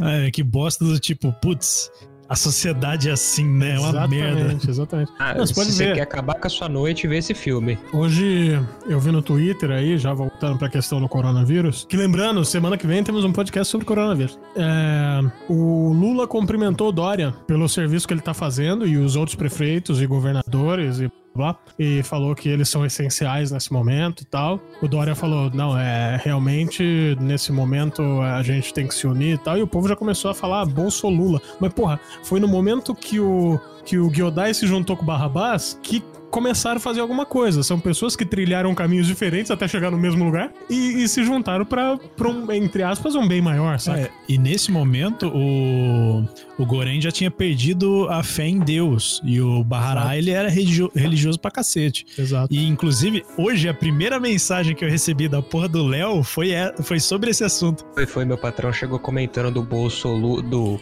é, Dória Lula, Lula Dória, né? E rachando o bico, falando que o Dória é comunista. Cara, não tem cabimento esse tipo de coisa, né? O, o- é meio que assim. O, o radicalismo impede as pessoas de pensarem. A figura Sim. do Messias ah, se encarna nesse momento na figura do Bolsonaro. E se você não concorda com o Bolsonaro, você. Não, você é lulista, eu não sei o quê. Exato, Ah, cara. E, e partes, e, e- e o pessoal não, não, não tem a, a consciência do todo, de tudo que está acontecendo, é, e acredita cegamente, é, vai atrás cegamente de uma pessoa. É, mesmo a pessoa estando falando qualquer tipo de abobrinha, né? Então, mas fazendo o advogado do diabo agora, ou do Bolsonaro, no caso, é, existe muita esquerda pau no cu também. Aliás, os bolsonaristas, eles acreditam em lorota. Os esquerdistas querem matar os bolsonaristas por acreditarem em lorota. Exatamente. Então, não, a- a- o problema é o radicalismo, né? Não é nem a questão de ah, um lado ou outro lado. Não, o problema é exatamente o radicalismo. Exato. A famosa polarização, né? É, no, no Uhum. filme ele mostra bem, assim, pessoas diferentes juntando, eh, se juntando, esquecendo as diferenças para um ideal maior, que é o que deveria acontecer nesse momento agora de coronavírus. Exato. Porque a gente vê muita gente do tipo eh, os direita extremista, seguidores assíduos do Bolsonaro, falando que o coronavírus é, é vírus chinês, que isso aí não tem nada a ver, que todo mundo vai pegar, e quem tiver que morrer vai morrer e foda-se. E ao mesmo tempo, as pessoas que não concordam falando: não, se eu ver um bolsonarista na rua, eu vou matar, não sei o quê. Cara, assim, eu posso ficar revoltado pra cacete com coisa que bolsonarista fala pra defender as barbaridades que ele diz. Só que quando, eu acho que assim, nesse momento, exatamente por a gente precisar mesmo manter um distanciamento social para evitar que o máximo de pessoas possíveis possam pegar a doença, não para não morrer tanta gente, mas sim para não sobrecarregar os- o nosso sistema de saúde, a gente precisa juntar, sabe, se entender que tem uma situação muito maior do que a gente. A questão é, tem gente ignorante que não vai ouvir. Essas pessoas realmente, eu, eu sou a favor de dar umas porradas na cabeça, mas eu sei que minha posição é, de- é meio que errada. Então, o, eu, eu aconselharia quem tá meio atordoado, meio nervoso com essa situação toda, é ver o vídeo que o prefeito de Limeira pegou e postou. Tá? Eu aconselho todo mundo a ver esse vídeo. Você não tá falando daquele cara que fica falando, não, porque a gente, todo mundo vai pegar. É esse mesmo. Muitos vão morrer. Caralho, velho. É o melhor Cara, vídeo da internet, cara. Porque todo mundo vai pegar, muitos vão morrer, mas a gente tem que continuar tranquilo. Tem que... É, fica tranquilo, não se preocupa, que você vai ser contaminado. Você que tá preocupado, você também vai ser contaminado e vamos seguir em frente. Exatamente. Matheus? É, o que falta mesmo na vida real e que o filme representa é tipo, é diálogo. Tipo, hoje Sim. as pessoas não conseguem dialogar mais. Tipo, cada um tem sua ideia, cada um quer impor a sua ideia e acabou. Então não existe mais um diálogo para tentar compartilhar, entender o ponto de vista do outro, mudar o seu ponto de vista, que às vezes tem coisas que você tem que se permitir mudar de ideia. Não, não é errado você mudar de ideia. Exato. O, é, acho que a gente pode também falar um pouquinho sobre o significado do nome dos personagens. Podemos? Só acabou a... Eu dei uma olhada aqui, parece que. Me corrijam lá se eu estiver errado. Goreng é uma palavra que significa arroz. Então, e barahat, que é o religioso, é, são especiarias, né? Temperos. Meio que uma coisa se alia à outra ali. Mas o mais interessante é o que significa trimagazi, que tem. é, eu não lembro agora em que língua é, mas trimagazi significa agradecer. Que é o, o velho é o trimagazi. Por que agradecer? No final, quem busca o, o que eu entendo como espírito do Goreng quando ele morre é o Trimagazi. E Caralho, ele fala o- sobre a mensagem e tudo mais, né? O, o Trimedal tava fazendo o papel do Mestre dos Magos. Jogando faz o no Trimedal- mesa. Ele faz o papel Não. de quem tá ali pra fazer o Goreng entender o mundo. Por isso, Trimagazi. Agradeço. Então. É, na verdade, o Trimagasi é Terimakashi em malaio, de malasiano, ma- da linguagem da Malásia, significa obrigado. Olha aí. Show de bola. É, o Henrique Hilder falando Trimedal. Pô, eu acho o nome do cara de... Todos os nomes desse filme são difíceis, cara. E eu fiquei olhando o Trimedal o tempo inteiro falando: olha, esse cara é, é o Roberto Bolanhos, tá ligado? Só. O- a, a- Ah, sim. a menina, a menina eu só lembro do Tim Rabaro. Eu não sei o nome dela, mas Tim Rabaro é certo. Como que é o nome da menina? Da japonesa lá. Ah, Miharu, Miharu. Miharu. Miharu, isso. Mihara Mihabaro, certeza. Fácil. Miharu Nomuro. Igual o Pedrão, Mihaly Caralho lá. É, eterno em nossos versos. Exato. Não, mas ó, a menina não existe. Ah, e eu não sei se vocês viram as declarações do diretor. Não, não cheguei a ver. Eu vi. Eu vi que ele declarou algo, mas não cheguei a ler inteiro. Uma das declarações foi que a menina não existe. Mas isso da menina não existe, obviamente, né, gente? Filme, é, música e tudo mais, você interpreta da maneira que você quiser, né? Menos da maneira religiosa. É, tem, uma, tem uma dica visual que ela não existe, que eu já imaginei Sim. que, porra, todo mundo tava morto a partir de um certo andar. Chegou no 333, a menina tava viva Exato. e limpa pra cacete, bem nutrida. Exatamente. Não, mas assim, cada um tem sua interpretação. Tem gente que quer que a menina esteja viva, a menina tá viva pra ela. Mas o diretor disse: a menina não está viva e o filme ia continuar depois que ela chegasse na, na superfície. Eu não sei se ia continuar como uma menina ou como uma cota. Não, ele, certeza que a continuação do filme é aquela cena que tá na metade. Certeza. Qual cena que tá A cena da Panacota chegando no, no chefe de cozinha. Nossa senhora, cara! É, ué, é Caralho. aquilo que eu falei, é tarantinesco o negócio. Aquilo é o final do filme. Porra, não tinha. Nossa. Caralho. A continuação vai ser a Panacota se vingando de todo mundo no maior estilo Pickle Rick. Aí vai entrar aquele filme trash bizarríssimo, né? A Panacota Assassina. Então a gente pode dizer que o Poço 2 também é conhecido como Festa da Salsicha. Exatamente. Mas ó, eu vi outra. Eu vi um, meme, né? Uma chargezinha. Falando, pô, eu não tive dúvida nenhuma no, no filme O Poço. A minha única dúvida era o que é uma panacota. e aí eu agradeço por eu assistir Masterchef. Mas enfim, o que mais vamos- temos pra falar desse filme? A gente não falou uma coisa. Quem que é o diretor dessa porra? E quais outros filmes ele fez, por favor? Pior que eu vi uma matéria aqui sobre alguma coisa dele e ele fez outros filmes. Pera Sim, aí. ele- esse é o terceiro filme dele. E depois de saber quem é o diretor, eu vou lançar umas perguntas aqui, hein? Gaunder Gatlutia. Alder Castelo Urrutia. Olha aí. Ele fez A Casa do Lago, Crash, Peraí, A Casa do Lago. The House Do- on the Lake, 2011. Mas é do Ken Reeves? Ah, Com a Sandra Bullock? Vamos ver agora isso aqui. Eu tô abrindo o IMDB do Cidadão agora. Show. Pô, é que nominho desgraçado que ele tem. Temos aí informações quentíssimas. O Alaúde de Cristal, Psalconautas, As Crianças Esquecidas, Pos Eso, é, A Casa do Meu Pai, She Lost Control. Mas aí a Casa do Lago, Pedro, a Casa do Lago. Como diretor, La Casa del Lago, foi um curta-metragem, na Ah, verdade. Ah, tá. Não, eu vi. A, a maioria deve ser curto, porque eu, eu vi em algum lugar que esse era o terceiro filme dele, grande, assim. Mas enfim, vamos passar por algumas perguntas bacanas? Eu tô, tô perguntando pra vocês, gente. Sim. Bora. Sim! Aê, pô. Você quer Daí trocar Eu corto eu falando. Eu, eu corto eu falando que eu, eu tô perguntando pra vocês e deixo como se vocês tivessem respondido direto.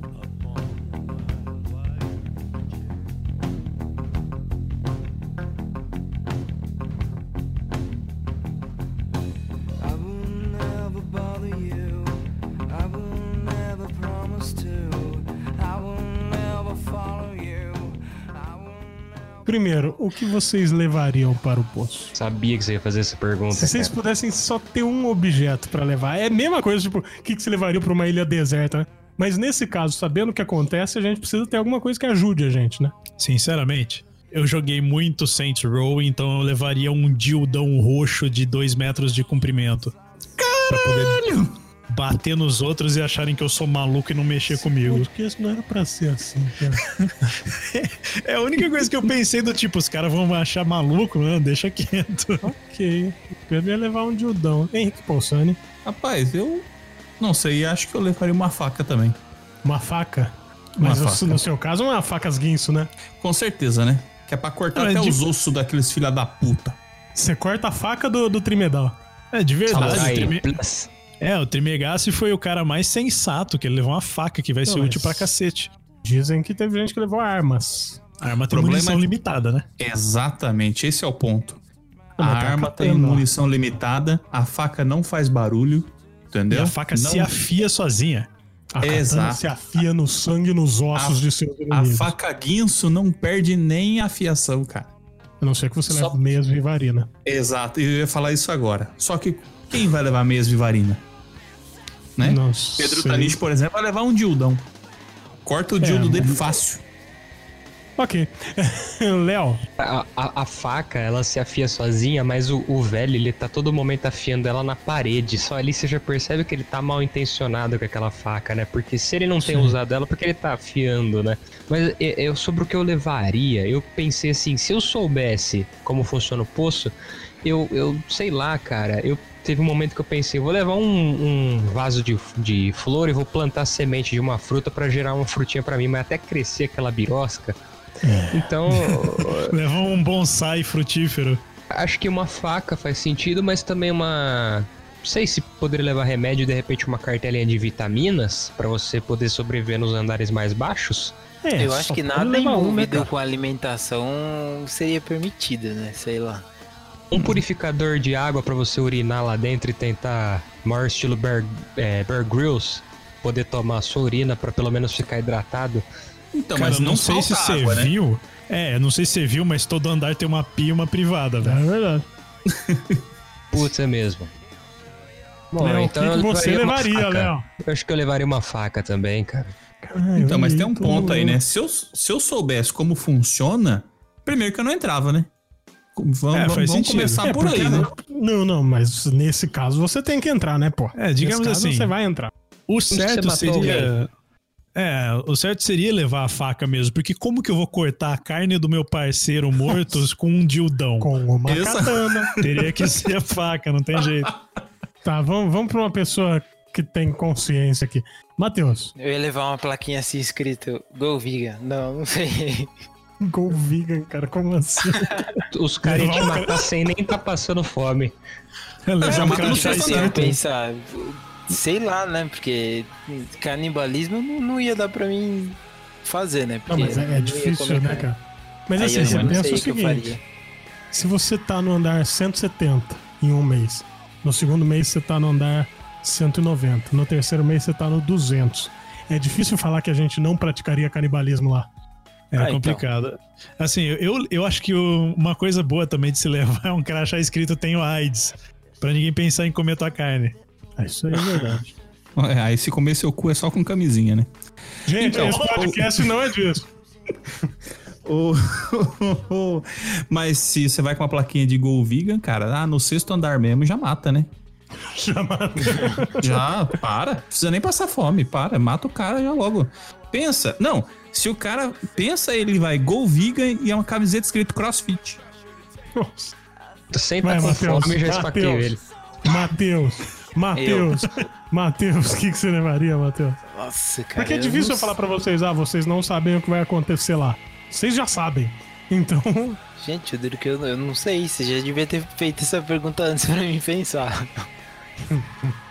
o que eu levaria então?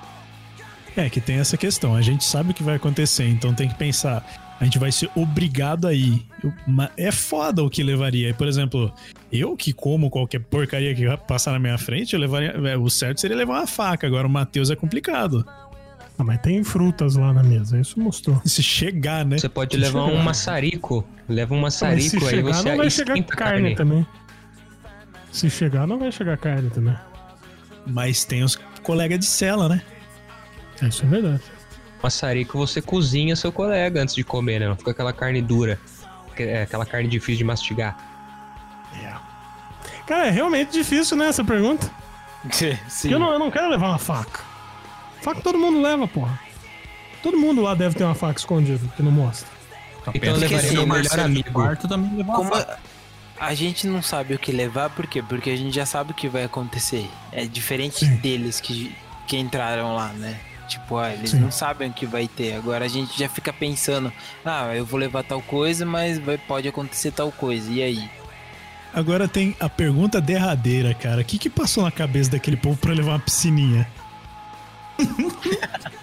Ah, não. De repente eles não estavam lá porque mataram alguém e eles achavam que ia ser light. Ah, vamos levar uma piscininha pra gente curtir. Eles acharam E que ia era- ser aquela festa do cara que fez uma banheira de lama com Itaipava e passou corona pra todo mundo. né? Exatamente, exatamente. Representava luxúria ali, né?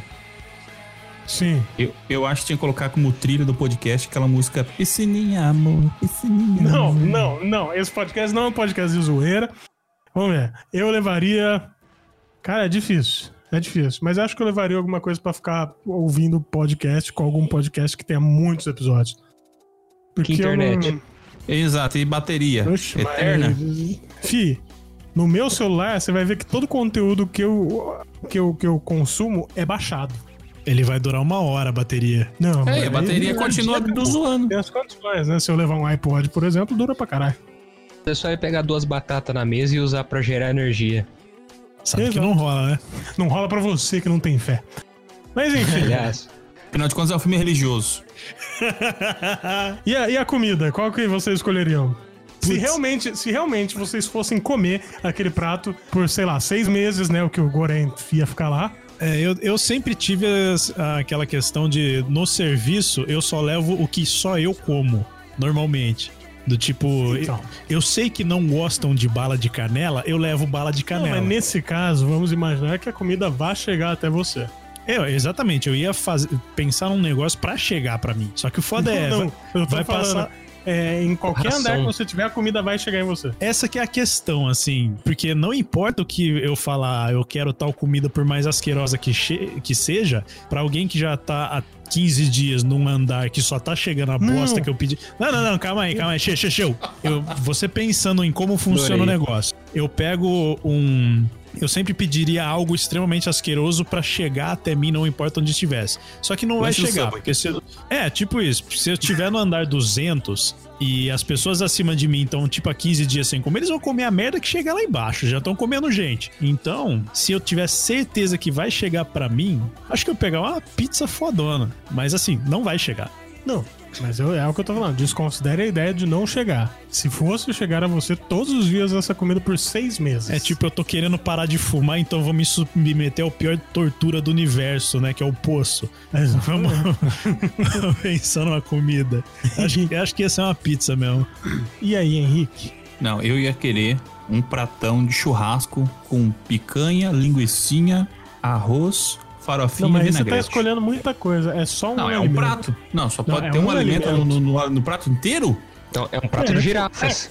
É, cara, não é girafa. É. Chega alguém, chega alguém lá e fala: Ah, eu quero uma macarronada, eu quero uma lasanha. Não importa se a lasanha é composta por massa, presunto, queijo. Não, Não, seria É, não um, é- seria quero um prato um de girafa, PF. só que bom. vai chegar um espetão. Não, não é eu quero um PF. Se fosse assim, eu ia pedir um marmitex fudido. Exatamente. Vai chegar um, um espetão lá pra só pra você. Esse espeto é de quê? De picanha. Caralho, seis vezes comendo picanha, o moleque morre, né? Em três. Triglicéridos foda-se. humanos, né? Mas é só, você tem que assar ela com a gordura e comer sem a gordura. Não, então, já, já vai tá lá, já vai tá lá, tudo assadinho. Aí tirar a gordura é por sua conta. É, mas seria a picanha, Sua né? faca. Mas tem que ser macia. Aí eu co- eu uso minha, minha faca pra cortar a gordura. E o Léo? Eu com certeza pediria o triplo bacon do McDonald's. Nossa Paga senhora. nós, Ele McDonald's. só fala dessa porra. Exato. O tempo todo a gente falando. e Toda vez que eu falo pra ele, ô, vamos no McDonald's, ele, putz, saudade do triplo bacon que não tem mais. Porque não o sei quê." Subway foi canalha e retirou o lanche de, de almôndega do cardápio. Matheus. Ah lá, deu uma ideia, ó. Eu levaria o, o lanche vegano do Subway. É bom. Ó, lembrem-se que vocês estão comendo essas comidas por seis meses. É foda, por isso que eu pedi a pizza, né? Cara, nesse caso, acho que uma pepperoni é bem, né? Não, mussarela zona mesmo top. Pepperoni, todo dia eu ia estar cagando vermelho em três dias. Você pode escolher num dia, você tira o pepperoni e deixa na mesa, no outro dia você come pepperoni, porra. É, é, e o Henrique vai tirar a gordura da picanha dele. Só de algumas, né? Não é de todas, não. Pecados, cara, puta que pariu. O Pedro falou de cagar, agora que eu me toquei, eu tenho um cu muito caseiro. Eu não ia conseguir cagar ali na cela com outra pessoa junto, não. O bom é que os amigos do Léo que falaram, ô, grava o poço, grava o poço, vão todos escutar ele falando do cu dele. Mas enfim, Ah, eu acho que é amigos. isso. Temos mais alguma coisa é isso? Eu acho que a gente podia ir recomendações finais sobre o filme. O que, que vocês acharam? Então vamos, sobe a música aí. Cause everything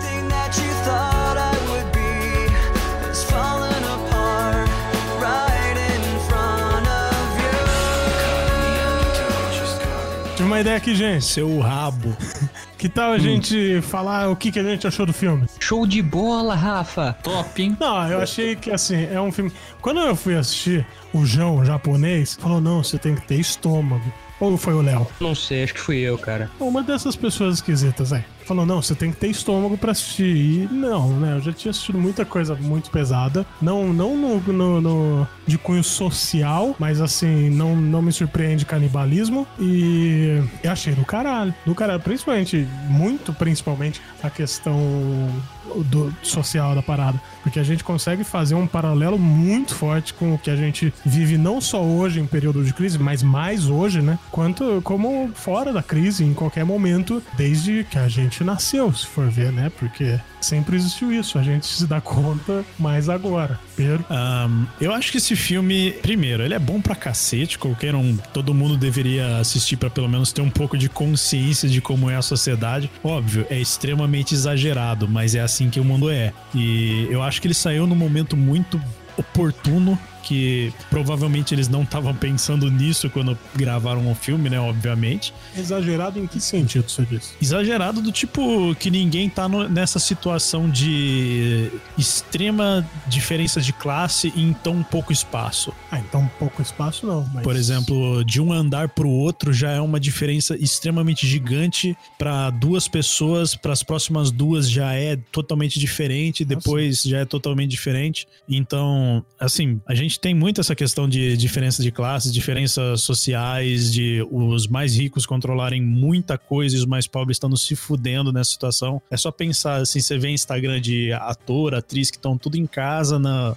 isolamento social, no maior luxo do mundo, enquanto tem gente na favela que tá morrendo de fome porque não tem onde trabalhar nem onde, o que comer. Sim. E eu acho que é bom pra abrir os olhos de muita gente, assim, óbvio que não vai abrir de quase ninguém, porque o pessoal simplesmente interpreta do jeito que quiser. Religioso. Principalmente. Mas eu acho o filme é do cacete, é obrigatório ver. Com certeza vai ser um dos melhores filmes do ano, assim, porque também não vai sair muita vai coisa. Provavelmente vai, com, vai concorrer ao Oscar com Song, né? Pelo menos o Song vai perder agora, né? né? É Agora- o melhor ator? Só fazer, uma, só fazer um comentário aí em cima do que o Pedro disse. Não é um filme lindo, né? Ele não tem uma fotografia muito fodida e tal. É, mas tem tem umas um- cenas muito boas, né? Ah, tipo, a primeira coisa que eu falei no filme foi puta que pariu, que close de olho fudido, Sim, né? E sim. tem várias vezes durante o filme. Porque você via a- as forças no olho, assim, digamos assim. Mas não é, não é um filme perfeito visualmente, Não. mas ele tem muitas cenas muito bonitas, principalmente quando ele olha pra baixo no poço, Não, assim, olha pra cima. Ele é negócio muito bacana. satisfatório, ele atende tudo que ele tenta entregar. Sim. E assim, sobre ter estômago, eu pensei, ah, não é grandes coisas. Até que chegou o cachorro, aí eu fiquei extremamente tenso até terminar a parte do cachorro. Não, mas é verdade. Antes do do Léo entrar, uma coisa que eu comentei com o Pedro. Eu pensei que o cachorro ia descer na plataforma, isso Sim. a gente comentou durante o cast, e eu acho que aí ia ser pior, porque eles iam se tocar quando o cachorro tivesse descido, eles iam olhar pra baixo e os caras destroçando o cachorro. Eu pensei se que os caras iam né? ter. Exato, eu pensei que os caras iam ter um culhão desse tamanho. Então só ter visto as tripas do cachorro não, não, não foi algo muito impactante pra mim. Principalmente porque eu vi já o Holocausto Canibal e tem matando tartaruga de verdade, tem matando macaco de verdade. Então é foda. Ah, Mas aí eu acho que você entraria numa parte de, tipo, é legal, houve o controle, houve o respeito por baixo, por quem tava embaixo por conta do medo, só que aí a partir do momento que eles tiveram a chance de estar por cima, que seria o cachorro,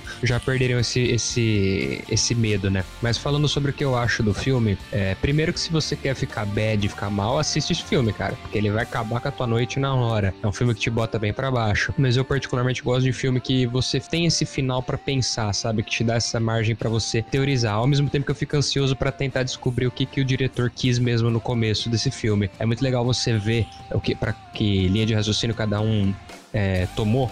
Eu gosto da parte filosófica. É, eu já vi gente citando Hobbes e Rousseau falando sobre o ser humano ele nascer bom e ser corrompido pelo sistema onde ele está inserido, ou o ser humano nunca foi bom, mas ele se finge de bom, mas a partir do momento que a sobrevivência dele é posta à prova, ele joga sua humanidade no lixo e fica completamente selvagem. Ele é canibal, ele é violento, ele é assassino. Eu gosto muito de pensar por essa ótica, sabe? De uma questão mais filosófica mesmo desse filme. Sem contar nessa crítica mesmo à batalha de classes, a diferença social, a desigualdade e o que que leva o ser humano a viver num caos e também acho que ao mesmo tempo o filme ele é feito para ser pessimista. Ele diz para você, olha, não a sociedade é assim, mesmo que ele, que ele esteja mostrando uma situação muito extrema, a qual a gente dificilmente vai, vai se ver nela, mas ele te diz, olha, não tem conserto, tá? Porque ali tudo bem, tá tudo extrema, é, muito extremo, né? Tudo levado ao absurdo. Mas na vida real a gente vê, a gente conseguiu traçar paralelo de tudo que ocorreu ali num nível menor, mas na nossa sociedade. Acho que o filme quer dizer pra você não tem solução. É, um comentário rápido aqui é que, apesar de ser extremo, de eu ter falado que é uma versão exagerada tal, é, não quer dizer que a gente não tem isso no mundo, de gente vivendo numa situação maravilhosa enquanto outros estão realmente morrendo de fome. Óbvio que tem, mas a questão é que o filme bota numa situação muito mais extrema do que a gente tem hoje em dia. É, a minha opinião é não assiste esse filme, não. Vai assistir um Vingadores, vai assistir. Assiste Django. Django é top. O cara matando um monte de branco pau no cu. Nossa, Django é muito mais legal. Kill Bill. Kill Bill, a mina ficar fatiando os outros na, na- né? na É lógico, não, para. Você quer um filme pra ficar que vão pensando? mandando bala, né? É, nossa, o cara pega e Velozes e a- a, cenoura na boca do outro e dá um socão. A a cenoura atravessa a cara do rapaz. Sharknado. Você quer, você quer assistir um filme que você tem que ficar pensando, mas é top, assiste de volta pro futuro. Você nunca sabe se o cara tá no passado, se tá no presente. Você dá um nó na cabeça. É muito mais legal. Assiste essa bosta, não. Caralho, mano. Ele optou pela boa e velha violência, né? Prefiro É filmes lógico. violentos. A sociedade é violenta já, rapaz. O negócio é dedo do cu e gritaria. Ok, Matheus. Ah, eu acho que basicamente todo mundo já falou quase tudo aí, né? Mas eu gostei pra caramba do filme. Ah, e eu acho que, sei lá, a Netflix deve ter. Ela fez igual os Simpsons, né? Porque, tipo, eu vi falar que esse filme ele foi apresentado a primeira vez em setembro do ano passado. E ele foi calhar de ser lançado, tipo, agora. Onde tá o pico da crise da- de doença, de saúde no mundo e, e que, que, tipo, bate 100% com a realidade, né? Então, Mas sei eu lá. acho. Eu acho que a Netflix fez de propósito até. Então, vai ver que a porque- Netflix lançou esse vírus no mundo, então? Exatamente. É, bem isso. em união com a China. É, é isso, Matheus? Não, é, eu acho que todo mundo já falou quase tudo aqui, que reflete a realidade mesmo, e, e eu acho que para as pessoas que não entenderam, falar, ah, esse filme é uma bosta e não, consegue tirar nada dele, é o que representa mesmo a maior parte da nossa sociedade, porque, tipo, ela vê as coisas, mas ela, elas vê da- de uma forma literal e, e não, não pensa sobre aquilo, né? não questiona sobre as coisas, então acaba que tudo passa batido. E por mais que tenha violência no filme e tal, todo mundo acha uma coisa normal. Ai, que bosta, porque isso acontece. Não vê que isso acontece no mundo real, né? Na rua de trás da sua casa, tá ligado? Sim. É foda. Eu acho que é isso.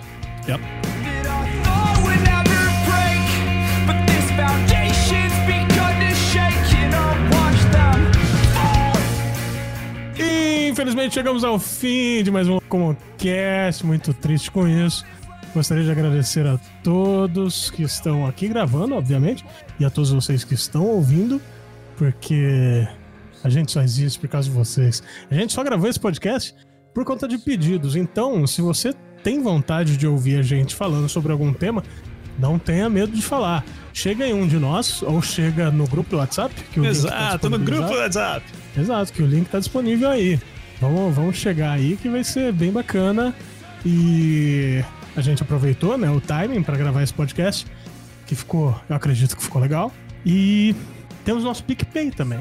Sim, você pode ir em picpay.me barra locomotivo A26 Exatamente. com algarismos no final. E lá a gente tem planos de um real até 750 mil. É só colocar a opção que mais te agrada. E doações a partir de 15 ganha acesso a podcasts exclusivos. Exatamente. Exclusivos assim, podcast que a gente pensa, é melhor não soltar isso? Não, vocês vão ouvir. Exato. Você que colabora com 15 reais ou mais vai ouvir esses podcasts proibidos, ok? E te ver, tem mais alguma coisa pra falar? Acho que não, né? Acho que é só isso. Então não se esqueçam, entra no nosso grupo do WhatsApp, vamos conversar, vamos ver sobre o que vocês querem falar, porque de repente a gente pode convidar ouvintes aqui também pra gravar com a gente, Sim, claro, sempre. desde que tenha uma conexão boa. Que tá difícil ultimamente. É né? difícil. Então acho que é isso. Muito obrigado a todos. Até a próxima e tchau. Beijinho. A vida é um trem. Fala. A vida é um trem. A vida é um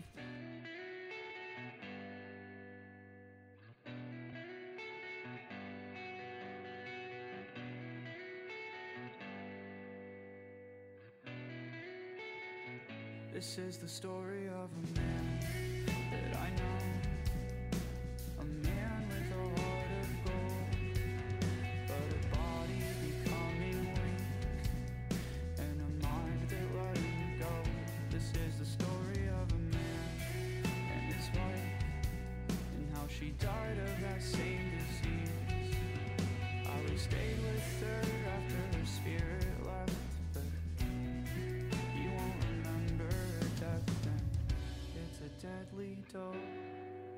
like a sword stuck in its sheath. A mind once sharp